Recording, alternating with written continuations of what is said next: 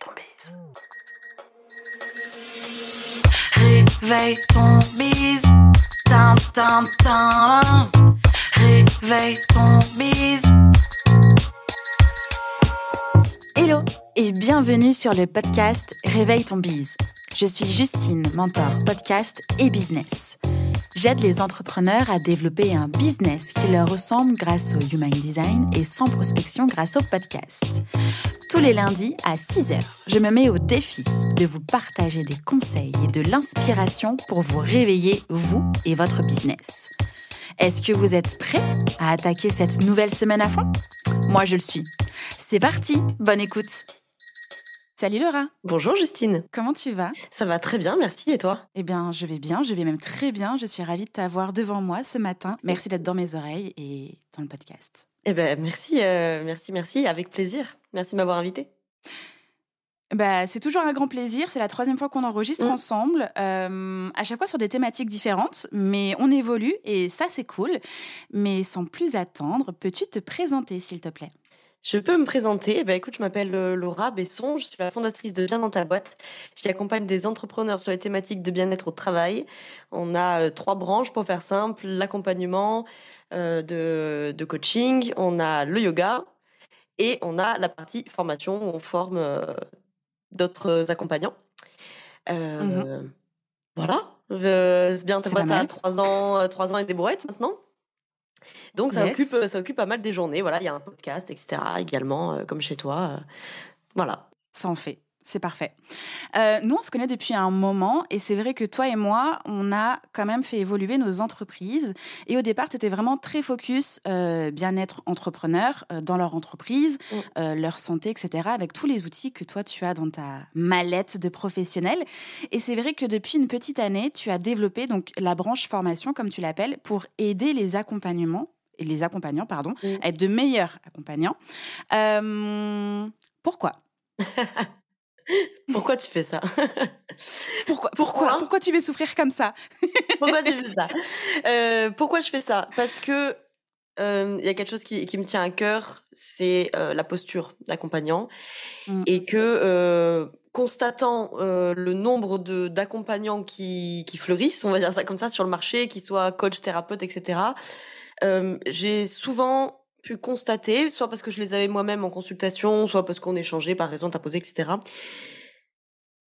Qu'il y avait un décalage entre ce que eux ils faisaient et ce que moi j'avais fait. C'est-à-dire que moi j'ai un parcours euh, classique, donc euh, moi j'ai un parcours thérapeutique universitaire classique, avec euh, tous les inconvénients qu'il a, très peu professionnalisant, de longues longues longues années à se Mhm. torturer la tête, etc. Mais avec un avantage du coup, c'est qu'on y passe du temps et que on est au contact de de profs qui sont assez réflexifs la plupart du temps. Et je me retrouvais face à des nouveaux accompagnants entre guillemets qui eux euh, faisaient soit pas de formation, ils apprenaient avec le terrain, soit ils faisaient, ils faisaient des formations plutôt courtes qui du coup étaient très professionnalisantes, mais où je voyais, ils me disaient qu'au niveau de la posture, ils se sentaient désemparés. Alors, ils te le disent pas comme ça, mais ils te disent euh, qu'en gros, ils maîtrisent très bien les outils, mais que dès qu'il y a quelqu'un qui pleure, dès qu'il y a quelqu'un qui panique, dès qu'il y a une crise de colère, dès qu'il y a un truc qui sort un petit peu de, du cadre, et ils savent plus gérer. Et ça, pour moi, c'est Mhm. problématique parce que, euh, déjà, c'est pas moi qui le dis, c'est les études qui montrent que 80% de la réussite d'un travail d'accompagnement, ça se joue dans l'alliance. Et donc, dans la posture qu'a le praticien, qu'il soit coach, thérapeute, psy, ce que vous voulez, euh, voilà. Et aussi, pour toi, en tant que praticien, parce que si, t'es- si tu te sens pas la stabilité de réagir euh, euh, à l'émotionnel et, euh, et au discours, ça va être compliqué. Donc, je me suis dit, Mhm. putain, c'est quand, même, quand même couillon ce truc-là, parce que la posture, c'est le principal. Donc, il faut qu'on les. Enfin, j'ai envie, en tout cas, leur proposer de les former là-dessus, quoi. Est-ce que ça veut dire qu'on ne peut pas ou que c'est déconseillé de devenir coach, mentor, accompagnant du jour au lendemain? Ah, bah, oui.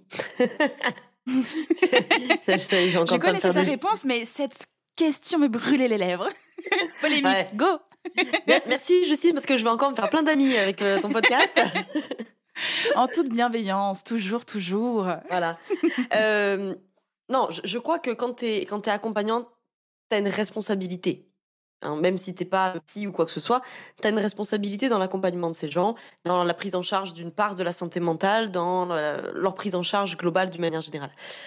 Donc, euh, alors après les mentors, les consultants, machin, je sais pas parce que c'est pas mon travail.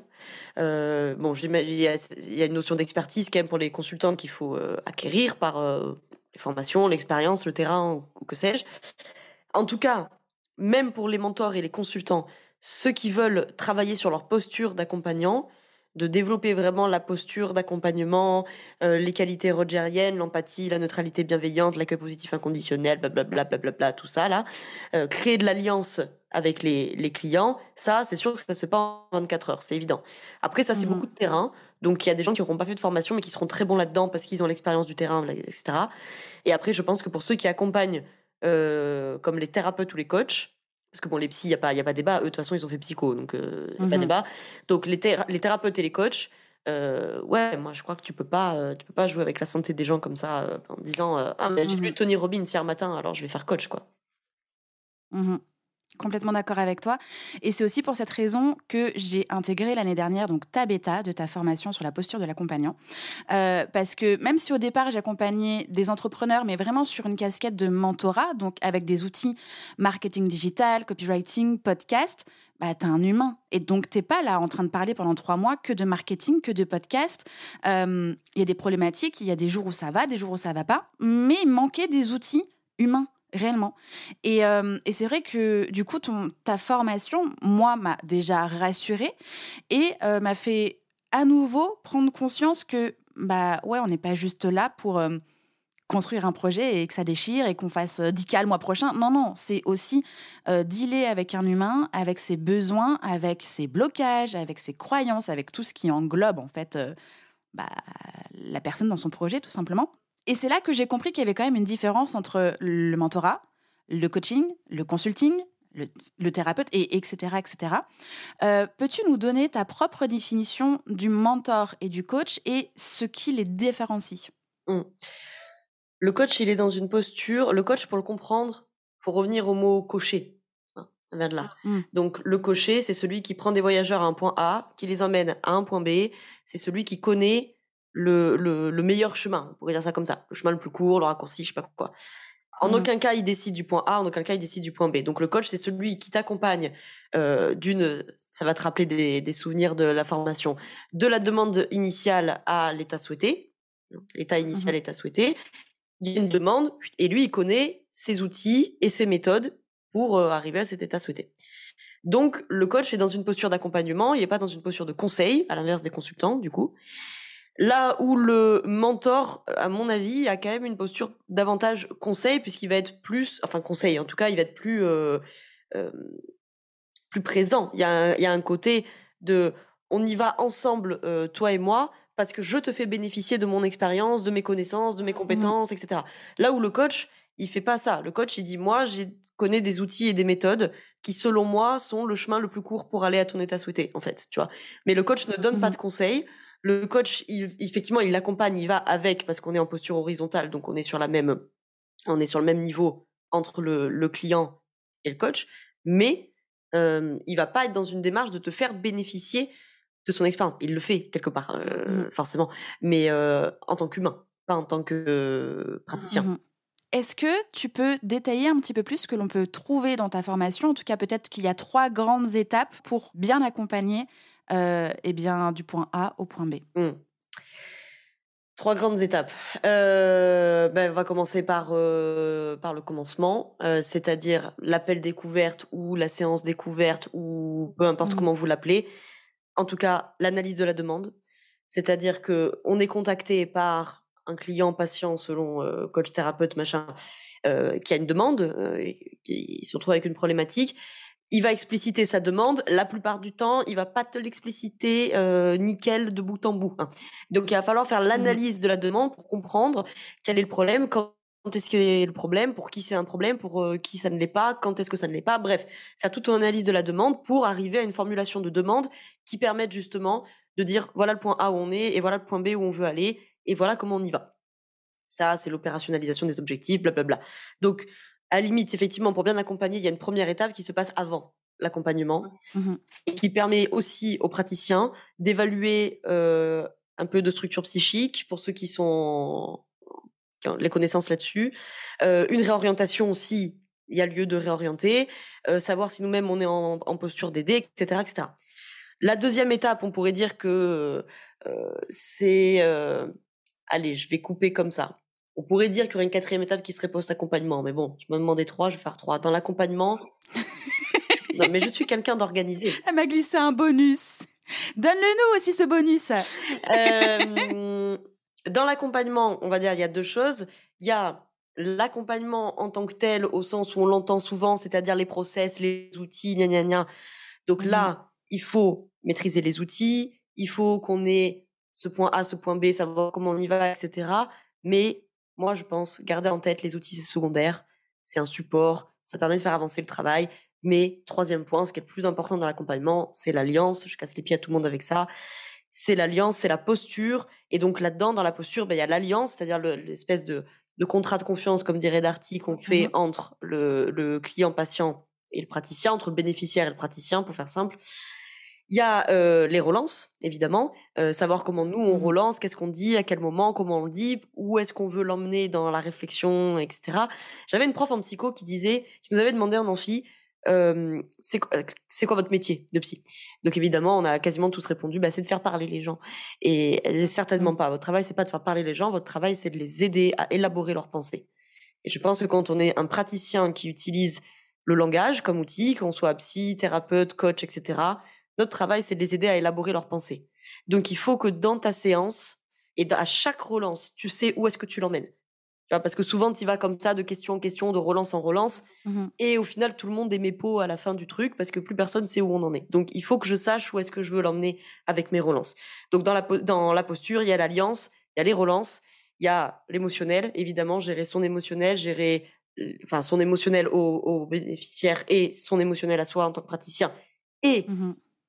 Ce qui se joue dans l'interaction entre les deux. Et pendant ce temps, tu réfléchis à tes outils, et pendant ce temps, tu réfléchis à tes relances, et pendant ce temps, tu continues de l'écouter parce que lui, il a continué à parler. Donc, c'est ça le, le Mhm. truc. Et puis après, effectivement, si on met un point bonus, bah, après, il y a le, il y a le post-accompagnement. Bon, là, après, chacun a ses, euh, a ses process ses habitudes, si je pourrais dire ça comme ça. Euh, Est-ce qu'on refait une séance euh, un mois, six mois plus tard? Est-ce qu'il y a euh, l'envoi, je sais pas moi, d'un bouquin? Est-ce que euh, on envoie un mail, prendre des nouvelles? Bon, voilà. Mais ça peut être intéressant de pas effectivement clôturer, ou en tout cas, si on clôture avec l'accompagnement, qu'il y ait quand même un petit temps de bilan à la fin pour justement, est-ce qu'on est, voilà, on était au point A, est-ce qu'on est au point B? Si on n'y est pas, peut-être que c'est pas grave, peut-être qu'on est à un espèce de B prime qui coule aussi, Mhm. et qu'on puisse faire le point. euh, voilà, tout ça à faire. C'est balèze, c'est balèze et ça, hum, on va dire, ça explique vraiment que on ne peut pas être un bon accompagnant du jour au lendemain. Évidemment qu'il y a l'expérience du terrain, mais il y a aussi euh, l'apprentissage, quoi, avec tout ce que tu viens de nous dire. Non, mais tu, tu as, une nécessité de théorie qui me paraît euh, indispensable. Exemple, truc qui me rend ouf. Euh, je vois plein de jeunes coachs qui sortent des écoles de coaching, que je ne citerai pas parce que je vais encore pas me faire des amis, à qui on explique que comme ils sont coachs, ils doivent surtout pas faire de prise en charge de patho, de pathologie mentale. Mhm. Sauf qu'ils n'ont pas un cours de psychopatho. Donc je comprends pas, je comprends pas le truc, tu vois. Je me dis, moi, je m'imagine à leur place, t'es jeune coach, t'as pas d'antécédents d'études de médecine, de psycho ou quoi que ce soit. Euh, alors, Mhm. on est d'accord que demain, t'as quelqu'un qui vient dans un délire psychotique, t'as pas besoin d'avoir fait 10 ans de psycho pour te dire qu'il y a quelque chose qui va pas. Mais par contre, il y a des troubles que tu vas rencontrer au quotidien, les troubles borderline, les troubles anxieux, les troubles Mhm. dépressifs, les troubles phobiques, etc. Et ça, si t'as pas le, la matière théorique, Mhm.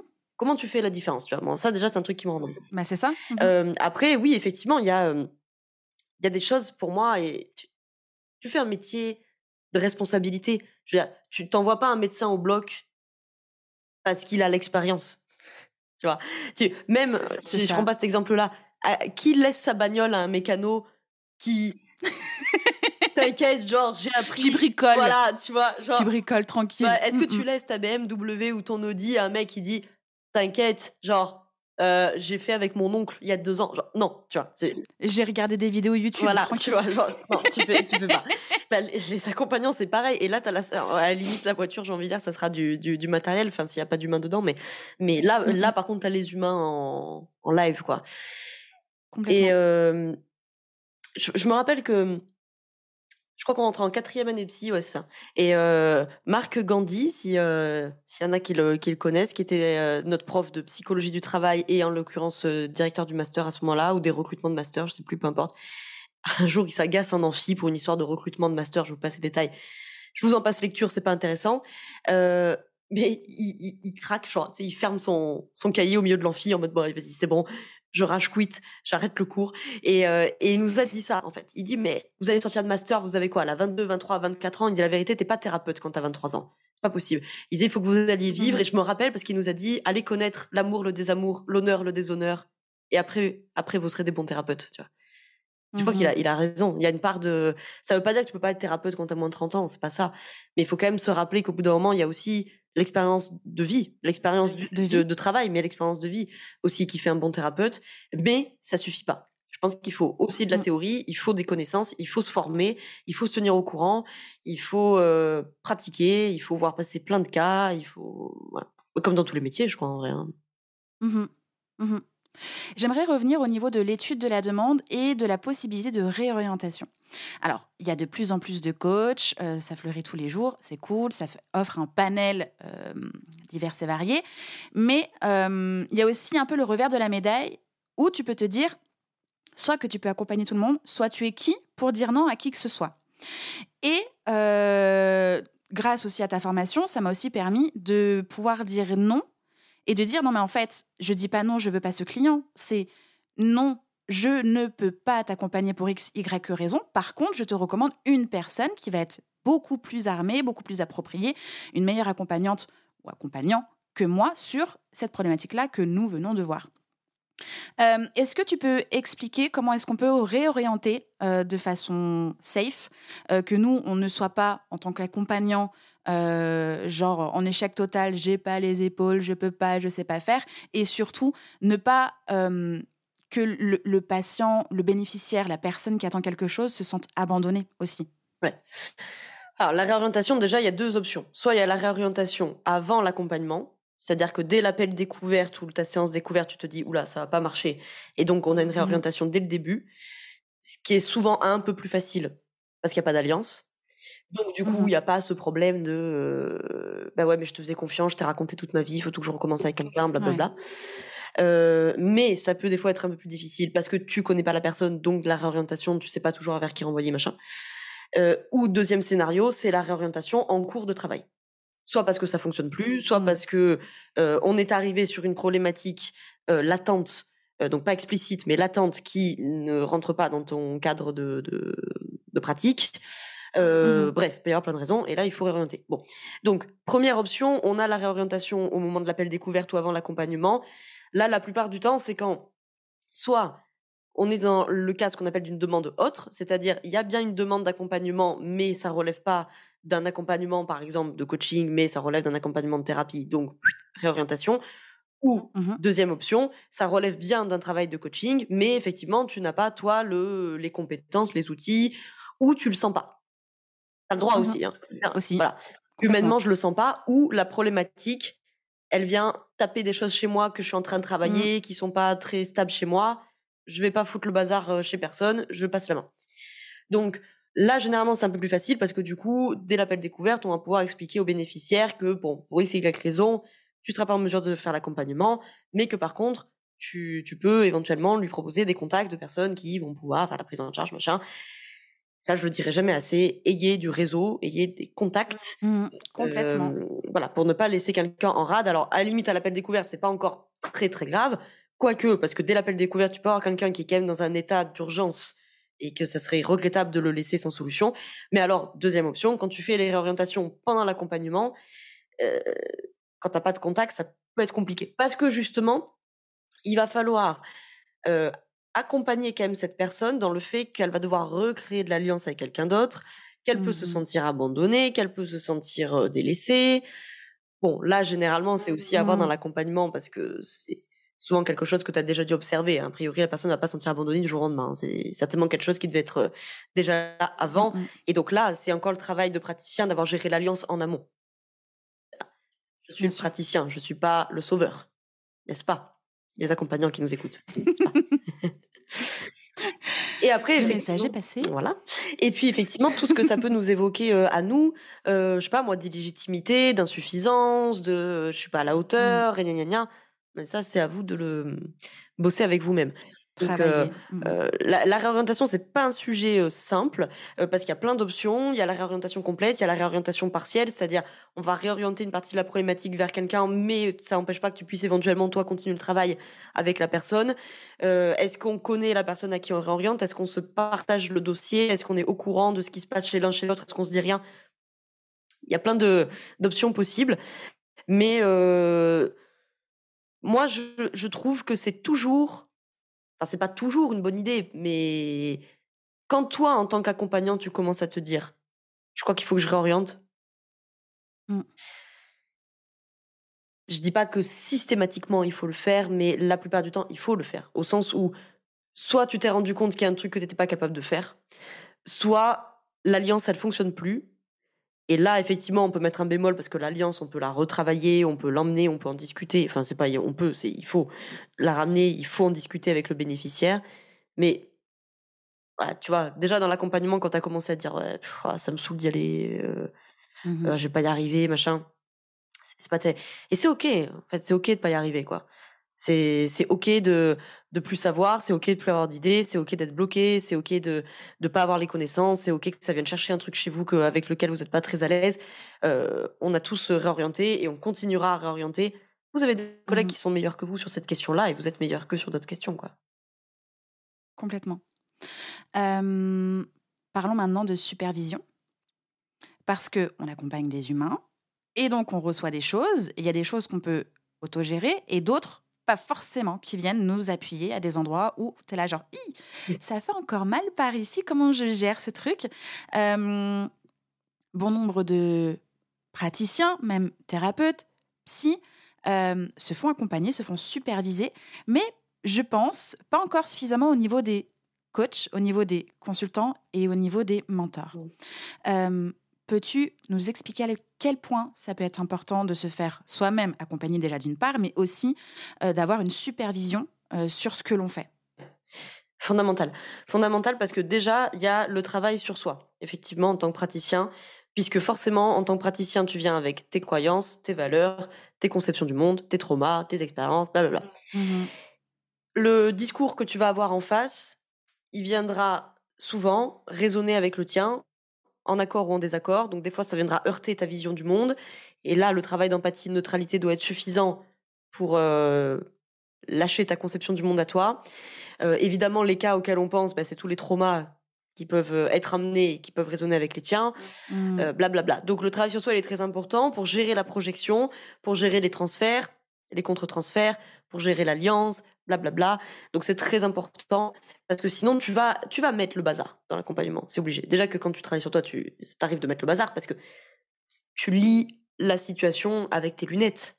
Et même Mhm. si c'est ton travail de praticien de savoir changer de lunettes, etc., bah, il n'empêche que tu as des lunettes. Donc à un moment donné, tu, tu biaises, tu tries et tu. Voilà. C'est pas objectif. Plus tu auras fait le travail sur toi, plus tu sais que. euh, moi, ça m'arrive souvent en consultation, quand on m'emmène quelque chose où je me dis, oula, TW là, tu vois, genre, trigger warning, parce que je sais que ça, la manière dont c'est dit, la, la problématique, ou tu sais, quand ils arrivent en début de séance et qu'ils te font le débrief de l'interséance, tu vois, des fois, je suis là, genre, ok, je sais que ça va venir euh, attraper un truc chez moi, ce truc-là. Donc, je reviens à mon truc, on va dissocier cette affaire-là, etc. Donc ça, le travail sur soi, c'est très important pour gérer les projections, gérer les attentes, gérer les émotions aussi, évidemment. Mhm. Et puis euh, la supervision. Alors la supervision, c'est le fait donc d'être suivi par un praticien qui est la plupart du temps, bien entendu, plus expérimenté euh, que soi et qui va venir faire de l'analyse de cas et ou de l'analyse de pratique. Donc on vient euh, amener en tant que praticien euh, supervisé, on vient amener des cas qu'on a eu en consultation, en séance, etc., sur lesquels on a eu des difficultés, sur lesquels on a des questions, sur lesquels on a bloqué. Donc on peut partager des cas et faire du travail effectivement sur la pratique, sur les relances, etc. C'est très important et c'est toujours extrêmement riche parce que dans l'avantage quand tu fais de l'humain, c'est qu'on a plein de façons de voir l'humain, qu'on a plein de façons de l'appréhender. Même en psycho, tu, tu le sais, on l'a vu dans la formation, il y a plein, plein, plein de courants de psycho, ce qui n'est pas mmh toujours simple du coup pour, pour s'y retrouver, mais ça a l'avantage que du coup, si tu es supervisé par quelqu'un qui est de ton champ théorique, bon, on se comprend, on se parle, machin. Si tu es supervisé par quelqu'un qui ne l'est pas, ça a aussi un avantage, c'est qu'il va te donner une lecture, il va t'emmener à une lecture mmh du patient ou du client que tu aurais certainement jamais faite. Donc la supervision, c'est très très utile parce que ça permet des fois de te dire oh, putain, c'est pas idiot cette affaire-là, je l'avais pas vu comme ça, tu vois. Mmh Et dans le cas d'une supervision, est-ce qu'on vient avec des problématiques qui se sont passées en séance ou on vient avec soi-même ces problématiques comme une sorte de thérapie La plupart du temps, quand tu es dans le cadre de la supervision, tu viens avec tes cas euh, patient-client. Ce qui n'empêche pas que ça puisse, euh, alors ça dépend des superviseurs, mais que ça puisse euh, mmh questionner ce que ça t'a évoqué à toi, du coup.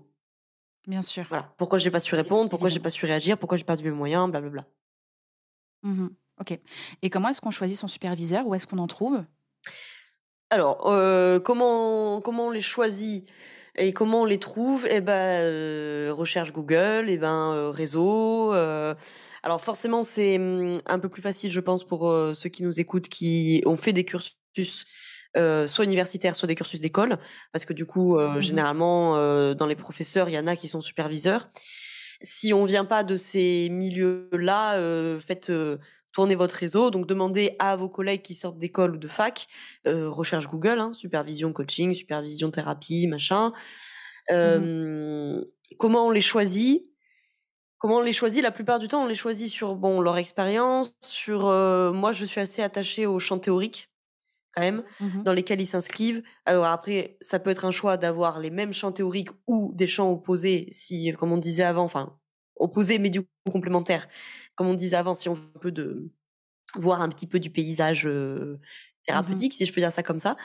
après, il peut y avoir plein de modalités. Est-ce qu'ils font des forfaits? Est-ce qu'ils bossent à la séance? Est-ce que c'est une heure, une heure et demie, deux heures? Est-ce que, enfin bon, bref, il peut y avoir plein de choses. Un peu comme quand on choisit son psy ou son thérapeute ou son coach. Après, il y a l'alliance, quoi. C'est-à-dire que si mmh humainement ça matche pas, eh ben on fera pas une alliance efficace et donc on fera pas un travail efficace, quoi. Mmh sur l'étude de la demande, au tout départ, tu parlais donc d'appels découvertes, d'entretien découverte, etc. Qu'en est-il des personnes coach qui ne proposent pas d'appels, d'entretien découverte parce qu'on en voit de plus en plus et c'est même devenu un espèce de truc de moi je ne propose pas de, de c'est fatigant, je je veux pas faire l'entretien découverte, je n'ai pas besoin de ça pour vendre, etc. Comment est-ce qu'on peut faire sans réellement? Alors, ça m'évoque deux choses. La première, c'est que pour moi, là, il y a un problème. Comme tu l'as dit, je crois, au tout début, de confusion entre le rôle d'accompagnant et le rôle de marketeur mmh mmh ou, d'entrepreneur, quoi. Tu vois?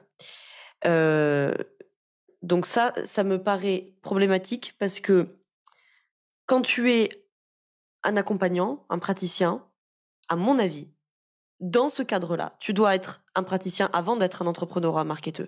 Et que, oui, l'appel découvert, c'est chiant, ça prend du temps, c'est fatigant, des fois ça mène à rien, blablabla. Euh, bla, mmh Mais d'un point de vue marketing, ça, tu peux t'en passer, très probablement, je conteste pas. D'un point de vue euh, thérapeutico-accompagnemental, euh, et humain. Et humain. Je vois mal comment tu peux t'en mmh passer. Ce qui m'amène à mon deuxième point, c'est cette séance préliminaire que, qui peut se passer autrement qu'un appel découverte, mais cette séance préliminaire, elle est indispensable pour tout du moins commencer l'analyse de la demande. Peut-être qu'elle peut être finie en accompagnement, ça, ok, l'opérationnalisation, tout ça, bien sûr, tu vois. Mais euh, analyser cette demande, c'est-à-dire qui tu es, d'où tu viens, qu'est-ce qui t'arrive, qu'est-ce que je peux faire pour toi, est-ce que ça peut matcher toi et moi, est-ce qu'il faut réorienter? Mmh Et même, j'ai envie de dire, euh, s'il y en a qui nous écoutent et qui les font pas, ces séances préliminaires, appels découvertes, machin, ça peut être super dangereux pour vous. Hein. Parce que tu peux signer un accompagnement et te retrouver quelqu'un qui est dans une instabilité psychique terrible. Sauf que maintenant, elle est là. Ta mmh responsabilité de gérer, quoi. Donc. Euh, Complètement. Ça, ça, ça, me laisse euh, perplexe. et dans le deuxième cas, les appels, les calls découvertes sont pris en charge par une autre personne qu'on appelle un closer, une closeuse. Là aussi, ça me semble délicat. Mm. On n'est pas juste parce que le rôle du closer, de la closeuse, c'est de vendre. Mm. C'est pas forcément d'étudier la demande et de savoir si le coach, le praticien, le mentor, le consultant est capable de, parce que oui, il a son champ d'expertise, mais humainement, peut-être que ça passera pas, ou peut-être que effectivement, enfin, le praticien, s'il sent pas que euh, il n'y a pas les épaules, pas les outils, bah, il ne le saura pas, il le saura le jour J et cata quoi. Euh, j'ai été très souvent démarchée par des closers euh, pour, euh, pour gérer mes appels découvertes, machin. Je les ai systématiquement, gentiment refusés pour cette raison-là, en fait. C'est que pour moi, dans mon business, mon appel découverte, c'est pas un entretien de vente. Euh, et pour moi, mon appel découverte, c'est l'analyse de demande. Et donc, il y a qu'un praticien, à mon avis, qui est capable de la faire. Euh, alors, à la limite, est-ce qu'on pourrait imaginer de déléguer les appels découvertes à un autre praticien? Pourquoi pas? Pourquoi pas? Ça m'embête un peu parce que tu perds quand même. Euh, tu peux récupérer ta liste de ta fiche d'information, mais t'as pas eu le verbal, le non-verbal si tu l'as fait en visio ou en, en Mhm. physique. Euh, voilà, il, te manque de l'info humaine, tu vois. Donc, moi, je suis la première. Hein, des fois, les appels découverts, ça, ça, ça, ça me gonfle, quoi. Je veux dire, bon, passer une demi-heure, tu reposes les mêmes questions, etc. Ça demande quand même beaucoup de concentration et tout. Mais c'est important quand même. C'est important Mhm. parce que il- voilà, c'est là que, comme tu dis, voilà, que tu as le feeling, que tu vas évaluer ce qui se passe. Est-ce que tu vas être en mesure de le faire? Est-ce que ça va fonctionner? Des fois, on le sait pas. Des fois, on se plante et ça arrive, c'est la vie, tu vois. Mais donc, euh, ouais, non. euh, moi, je pense que le, c'est le premier point. C'est-à-dire, quand tu es un accompagnant, ça t'empêche pas d'être un marketeur et un entrepreneur. Pas moi qui vais dire le contraire. Mais il y a, à mon avis, des instants où l'une des postures doit prendre le dessus. Et à mon avis, quand on est dans l'appel découverte, c'est ta posture de praticien, que tu sois coach, thérapeute ou quoi que ce soit, qui doit prendre le dessus sur le marketing. Et j'en avais déjà parlé euh, il y a quelques années avec Pauline Sarda, que tu connais, euh, puisqu'elle Mhm. m'avait accompagnée sur, euh, sur LinkedIn, et où justement, je lui avais dit, euh, moi, mon enjeu, c'est que mes entretiens de vente ne sont pas des entretiens de vente.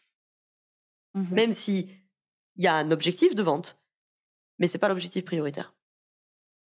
C'est ça. Et c'est ce qui permet aussi, du coup, de dire non, de réorienter ou de proposer autre chose parce que tu as étudié la demande au préalable. Ouais, ouais, ouais. Moi, je, je me dis, mais des, des fois, en ayant fait des analyses de demande, je me suis retrouvée dans des accompagnements. Je me suis dit, putain, j'avais pas vu le truc arriver. Je me dis, mais si j'avais pas fait l'entretien, mais euh, Surprise ça me paraît. euh, Le Kinder Surprise. Alors après, ce qui est possible, ce qui est possible, c'est de pas faire d'entretien euh, d'appel découverte, ça c'est possible, euh, comme la plupart de mes collègues psy n'en font pas. Mais parce que tu viens à la séance. Donc du coup, Mhm. euh, eux, ils ont quand même leur première séance, ou deux, trois, quatre, ils ont les premières séances pour dire waouh, ça, ça va pas, Ouais. ça va pas le faire, tu vois. Petit 1 et petit 2, ils sont quand même formés à un éventail de situations plus important. Euh, Mhm. d'un point de vue humain, je veux dire, d'un point de vue psychique. Donc du coup, ils sont généralement quand même plus en mesure de voilà. Euh, donc après, pourquoi pas? Tu fais pas d'appel découverte, mais tu fais payer une première séance. Euh, moi, j'ai pas de problème avec le fait qu'elle soit payée. Là, Tu travailles, elle est payée, ok. Euh, tu fais payer ta première séance, mais c'est au clair avec le bénéficiaire que c'est pas parce qu'on fait cette Mhm. première séance qu'on est parti sur l'accompagnement. Ce qui me paraît un peu suicidaire, c'est de partir sur les forfaits, quoi. Genre, ou ceux qui ont des, euh, des accompagnements euh, fixes, tu sais, genre où pour tout le monde on fait ça en séance 1, séance 2, machin. Mhm. Voilà, et qui vendent euh, le pack euh, sans entretien. Ah, complètement. Moi, que ce soit pour le programme de podcast ou pour le programme Réveille ton biz, donc du coup, accompagnement sur une restructuration, etc., de son business, sans entretien, ça veut dire que je peux accueillir tout le monde et que peut-être, déjà, un, les profils, parce qu'en plus, c'est groupe et individuel, donc déjà, peut-être que les profils, ça va pas du tout matcher. Enfin, je fais hyper attention. Et donc, ça m'est arrivé qu'une personne me contacte d'abord pour le podcast et finalement on se rend compte que non, c'est juste un bon gros syndrome de l'objet brillant parce que euh, bah, tout ça, et qu'en fait, bah, il n'y a pas. Il a pas de stabilité, il y a pas, il manque plein de choses en fait, et que c'est juste lancer un podcast pour lancer un podcast comme tout le monde. Et ben dans ces cas-là, maintenant, parce que j'ai développé mes propres choses, je peux réorienter soit vers quelqu'un d'autre, évidemment. D'ailleurs, je t'en renvoie hein, de temps en temps. je sais pas s'ils vont jusqu'au point de te contacter, Oui. mais euh, je te recommande souvent. mais du coup, ouais, je, je peux facilement réorienter soit parce que je propose d'autres choses qui sont plus complémentaires ou personnalisées en individuel, ou alors à quelqu'un d'autre, évidemment. Et pourtant, je propose, c'est un programme d'accompagnement podcast. Mais si derrière, il n'y a pas le temps, où tu sens qu'en fait, tu as, un petit surmenage dans le coin, où on est complètement dépassé, ou euh, c'est encore un truc. Enfin, bah non, en fait. Euh, je suis capable de dire non, vraiment. Et parce qu'il y a eu cette étude avant. Et au départ, j'ai failli tomber un peu dans le truc de euh, ouais, c'est bon, c'est un truc de podcast, ça va. Ouais, non, non, c'est pas, c'est pas juste un truc, c'est pas juste un truc de podcast, ça demande du temps, c'est lié à un business, c'est sa voix, toutes les croyances, tous les blocages qu'on se met en plus au travers de sa voix, de ses mots, etc. C'est pas juste un podcast, c'est un vrai truc où il faut euh, bah, s'y sentir bien avant toute chose, quoi. Mmh. Euh, ça m'évoque deux choses. Il faut jamais sous-estimer. Il y a une citation comme ça, tu sais, quelqu'un qui dit. Chaque personne que vous croisez livre une bataille intérieure dont vous n'avez pas idée, euh, soyez toujours gentil, un truc comme ça, tu vois. Mmh. C'est un peu la même idée, c'est-à-dire que euh, même si vous accompagnez sur du podcast, sur Instagram ou quoi que ce soit, Mmh. les gens que vous avez en face, ils ont un vécu dont vous n'avez pas idée. Et c'est pas parce que c'est juste un podcast ou juste un post LinkedIn ou juste une publication Instagram que ça peut pas venir réveiller des trucs. Harcèlement, par exemple, hein, je crois qu'on on l'avait Mhm. eu en, en étude de cas quand tu faisais la, le programme avec moi. Euh, voilà, ça peut arriver. Alors, vous ne serez peut-être pas en mesure, parce que vous n'êtes pas psy ou thérapeute ou machin, de faire les prises en charge, mais par contre, il faut être en mesure de pouvoir y réagir et de pouvoir réorienter. Donc, euh, Oui. euh, on ne sait jamais. Et il faut pas se dire, tu as complètement raison de le souligner, ça. Il faut pas se dire, ah, ça va, je fais du podcast ou Instagram, donc ouais, non, tu accompagnes des humains d'abord, en l'occurrence sur des thématiques de podcast et d'Instagram, mais qui restent des humains en premier lieu et qui te font confiance. Donc il faut pouvoir Mhm. réagir. Après, tu pourras ne pas le prendre en charge si c'est pas ton taf, ça, ok. Et le deuxième truc que ça m'a évoqué, et que j'ai pas dit dans les réorientations, mais quand tu as parlé de d'épuisement, ça m'y a fait penser. Ça, c'est typiquement un truc que n'importe quel accompagnant, malheureusement, peut rencontrer. Problématique Mhm. d'épuisement professionnel, épuisement parental, burn-out, etc. Euh. Et ça, ça peut être très dangereux. Il faut pas passer à côté de ce genre de truc-là. C'est réorientation médecin traitant tout de suite. Euh, et voilà. Et ça, par exemple, dans les réorientations, il faut l'avoir en tête. C'est-à-dire qu'il y a des questions de responsabilité déjà légales hein, envers le, le médecin, et puis euh, de responsabilité euh, humaine. C'est-à-dire qu'il faut pas sous-estimer, quoi. Pas claquer la séance en disant, bah tiens, le client il est fatigué aujourd'hui. Et puis j'aimerais aussi souligner que euh, si vous sentez aussi que le médecin traitant n'entend pas et n'a pas euh, la panel d'outils aussi pour pouvoir mieux accompagner, on change de médecin traitant. Alors je sais à quel point c'est compliqué, je sais à quel point c'est euh, pour trouver un médecin traitant généraliste euh, qui nous a accepté dans son cabinet, c'est la croix et la bannière que tu sois en ville ou en campagne. Euh, mais il faut pas y rester juste parce que c'est juste un- d'un point de vue administratif. Je, je sors d'un parcours de médecine, donc donc il y, a, y a un rapport aujourd'hui en France avec le corps médical qui est pas toujours simple et, et que et que je j'aime aussi à pondérer parce que parce qu'en France on a de bons médecins. Euh, faut pas l'oublier non plus, tu vois. Euh, même si je suis la première à, à être parfois en désaccord avec cette médecine allopathique, mais euh, on a de bons médecins. Maintenant, je pense que le problème, et pas que pour mes confrères et, co- et confrères médecins, je pense que pour l'ensemble du corps soignant, euh, au sens large, en France, on a de bons praticiens et on a de bons techniciens, mais on n'a pas des bons soignants. Mhm. Alors, il y en a qui ont les deux. Super. Martin Winkler en parle très bien, celui qui avait écrit Le, cœur des femmes. Euh, il parle beaucoup de ça. Mais, euh, mais ça, pour moi, c'est le, cœur du problème. Et c'est pour rev- revenir sur ta toute première question, c'est tellement une des raisons pour lesquelles j'ai créé la formation, c'est que on peut être des bons praticiens, on peut être des bons techniciens, on peut connaître par cœur notre encyclopédie de médecine en long, large, en on peut connaître tous les outils de psycho, etc. Ça fait pas de toi un bon soignant. Ça me fait penser aussi, alors euh, je pense que tu vas même pouvoir l'utiliser en exemple dans ta formation. Hier soir, je regardais Netflix et je regardais la série Afterlife. Génial cette série. Tu chouines, tu ris, c'est génial. Bref, dernier épisode, il y a une nana qui se sent super seule, euh, abandonnée, qui cherche un mec qu'il trouve pas, machin, et elle se sent vraiment très très seule. Et elle se dit, ma vie, euh, là je ris plus, je m'amuse plus, je vais aller au yoga du rire. Elle se pointe au cours de yoga du rire. Et puis le mec dit Allez, on commence, machin, faites les mouettes et tout, ouvrez la bouche, commencez à rire. Et elle, juste d'essayer d'exprimer n'importe quelle émotion, l'a fait craquer. Donc elle s'est mise à pleurer. Et le prof de yoga du rire la regarde et lui dit Il faut que tu partes d'ici parce que là, tu es en train de faire baisser l'énergie.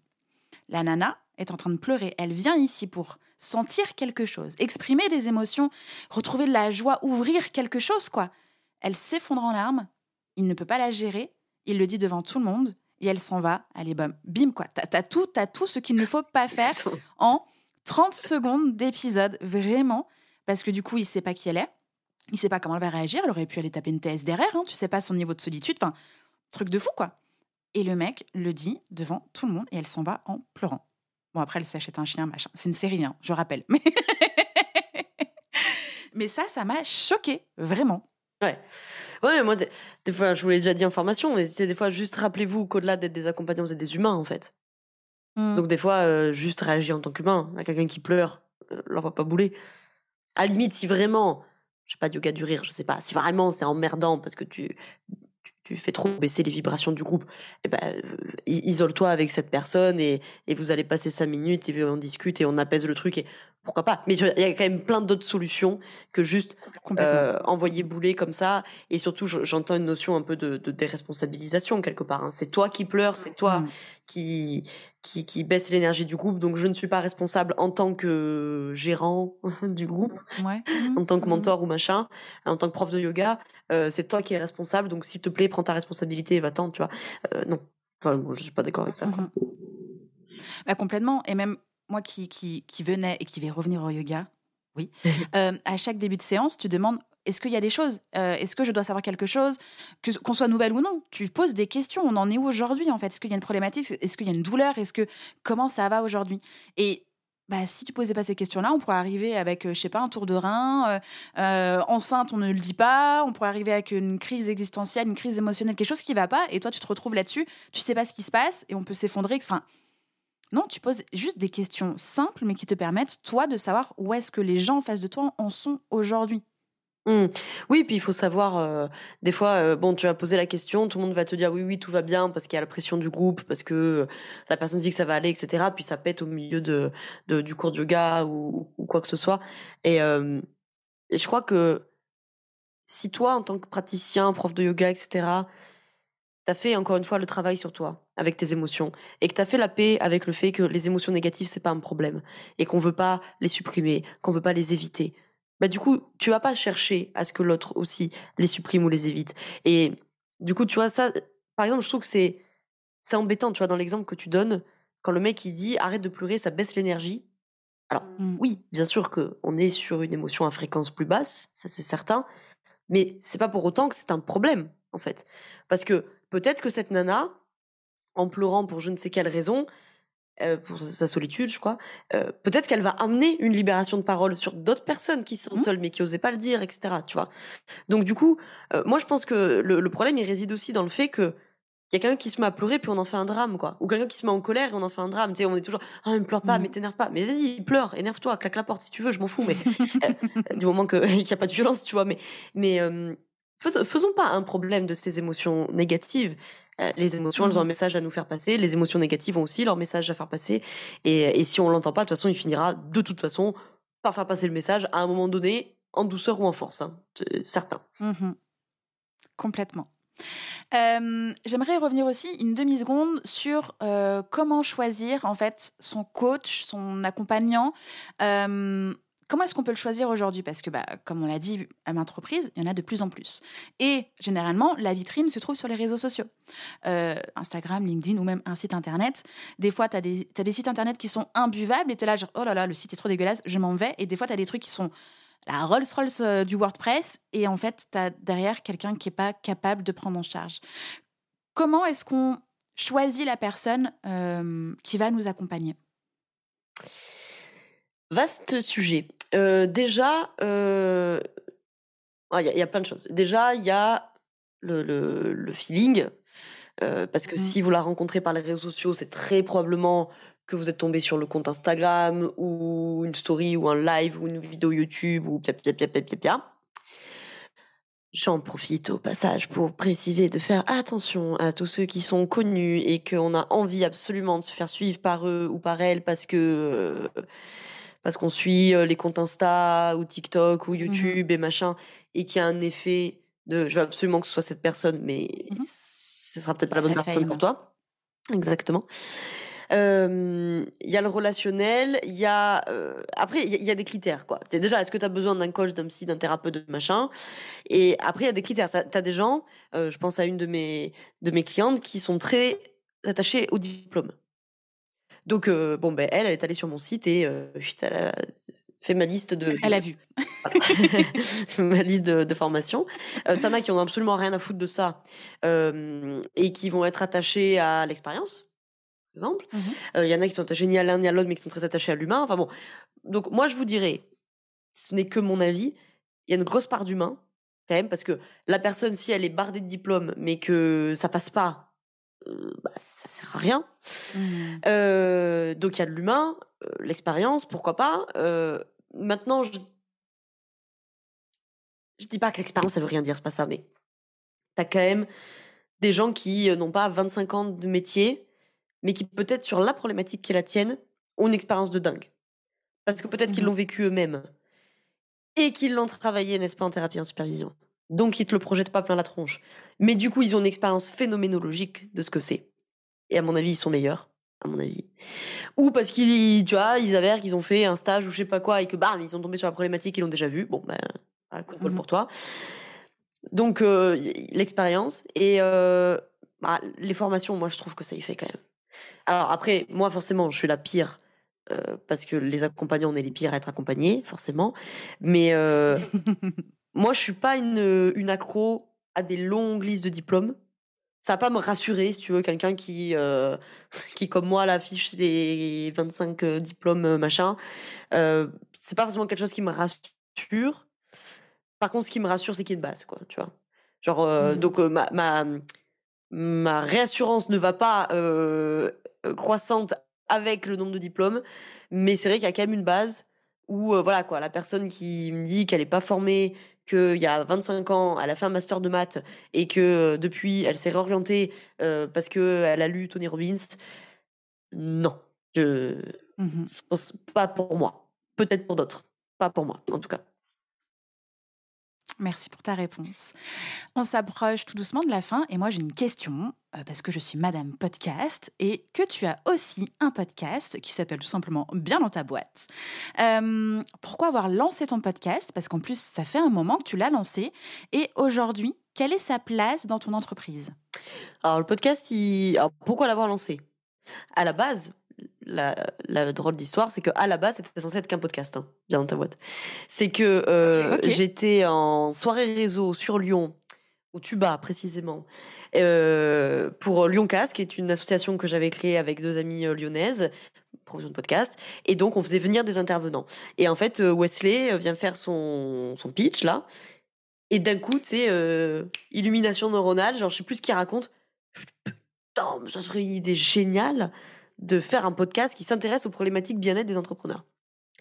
Mhm. Laura, ni une ni deux, elle rentre à 23h à la maison, ta ta ta ta ta ta, nom de domaine, ah, ah, ah, j'ai une idée de fou. Chut, Je sais réussi à aller me coucher, je me suis réveillée sûrement très probablement à 5h du matin euh, pour avancer le truc et tout. Et en fait, le lendemain matin, après quelques heures de sommeil dessus, en regardant de loin la mind map et tout, je me dis mais mais je peux en faire mon je peux en faire mon travail de ça, genre je peux je peux le faire, je suis formée à tout ça. Bref, ça c'était l'anecdote. Quelle place aujourd'hui? Il a le podcast Euh, Je dirais deux choses principales. Il a clairement une place marketing dans le business, euh, faut pas se mentir. Il fait partie du tunnel d'acquisition euh, qui chez moi démarre principalement sur Instagram et qui après va jusqu'au podcast. Et euh, deuxième truc, ouais bon c'est un peu lié, mais deuxième truc c'est ça permet de créer de la proximité avec l'alliance, avec la meuf est obsédée, obsédée Par l'Alliance. par l'alliance. Ça permet de créer de la proximité et de l'intimité avec l'audience, c'est ça que je voulais dire. Mhm. Euh, par exemple, en appel découvert, c'est très drôle, parce que c'est souvent des gens qui m'ont écouté en podcast et qui me disent Ah, Mhm. c'est marrant de t'entendre parce que je t'entends tout le temps. Complètement. Moi, non, du coup.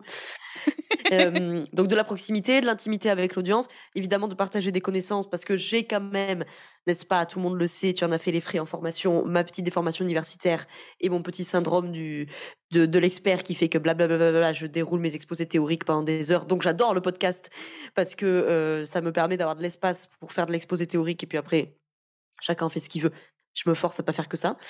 Euh, donc ça me sert à ça, et ça sert beaucoup à apporter du contenu gratuit, quand même, euh, de bien-être au travail, de sensibiliser sur certains sujets, de réveiller aussi euh, chez des personnes des trucs genre ah, ah putain tu vois le pas longtemps j'ai fait un podcast sur Mm. le lien entre la théorie de l'attachement et le business et j'ai quelqu'un qui m'a appelé en appel découverte et ça n'a rien donné d'ailleurs tu vois ça arrive mais parce que justement le podcast a dit ah putain mais j'avais jamais lu la problématique sous cet angle là Mm. Hyper pertinent. Lancer un podcast. Voilà, c'est tout. tout ce que ça apporte, Ah, c'est méga riche. c'est un super c'est un super format hein. c'est un super format parce qu'en plus Mm. si t'es emmerdé par la vidéo parce que tu veux pas te montrer parce que tu sais pas faire les montages parce que c'est un peu plus lourd parce que tu Mm. vis dans la Drôme avec une connexion ADSL qui n'est pas capable de charger des vidéos et ben le podcast Ouais, et puis euh, la vidéo, il faut, de la, il faut de la lumière, il te faut installer Ouais. un gros setup, euh, tu peux pas enregistrer forcément en pyjama, pas maquillé. Enfin, voilà, il y a aussi toutes les Ah oui, contraintes ouais. euh, Mm. qu'au podcast, il n'y a pas. Ouais. quoi. Podcast, tu, bah, toi et moi, on a le même micro, euh, on se casse peu importe où est-ce qu'on est, on part avec, on enregistre, on met en ligne, point barre. Quoi. Mm. Ah ouais, clairement c'est un super format et puis il y a une ouais une intimité une proximité avec l'audience qui est Complètement. qui est plus importante je trouve J'ai la question signature du podcast. Euh, je crois que je te l'avais déjà posée dans Justin Tune et j'ai voulu la remettre ici parce que j'adore cette question, donc je te la pose. Euh, Est-ce qu'il y a une question que je ne t'ai pas posée et que tu aimerais que je te pose? Waouh j'ai 4 heures pour euh, répondre à ça? Je crois que tu as répondu la même chose la fois où je te l'avais posée il y a deux ans. Laura ok, vas-y, je fais un euh, plan là, je fais un plan. Elle aura aucune originalité dans tes, dans tes réponses, vraiment. Réinvente-toi, Beston, s'il te plaît. Une question que tu m'as pas posée et que j'aimerais que tu me poses. Je sais pas si j'aurais aimé que tu me la poses, mais je pense que c'est une bonne question. C'est euh, un truc genre, où est-ce que tu te vois dans deux ans, trois ans, quelque chose comme ça. Mais euh, je vais rentrer en évitement émotionnel si tu me la poses, je crois. Bah, je te laisse y répondre si tu as envie d'y répondre. Bah, c'est que c'est une, une putain de question, en fait. hein. Euh, Je vais te faire une réponse euh, philosophico-métaphysique.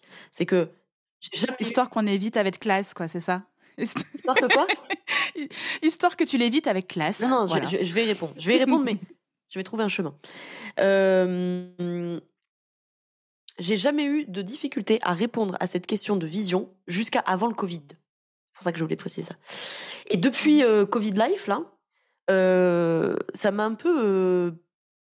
Je suis pas la seule, hein, mais tu vois, des espèces de remise en question et tout, et, et je sens que ça, a un peu flouté, tu vois. Alors, je dirais pas, je, je suis pas, je suis pas mépo au complet, tu vois, mais je sens que c'est un peu, c'est un peu flouté. Je sens qu'avant le Covid, il y avait quelque chose d'un point de vue entrepreneurial et business chez moi qui était beaucoup plus young, qui était beaucoup plus genre, ouais, on va monter une équipe, on va y aller, on va faire du CA, on va recruter du monde, voilà. Et que depuis, je sens qu'il y a un truc qui s'est yinisé, je pourrais dire ça comme ça, et que et, et en fait, je sens que j'oscille entre ces deux trucs-là, tu vois.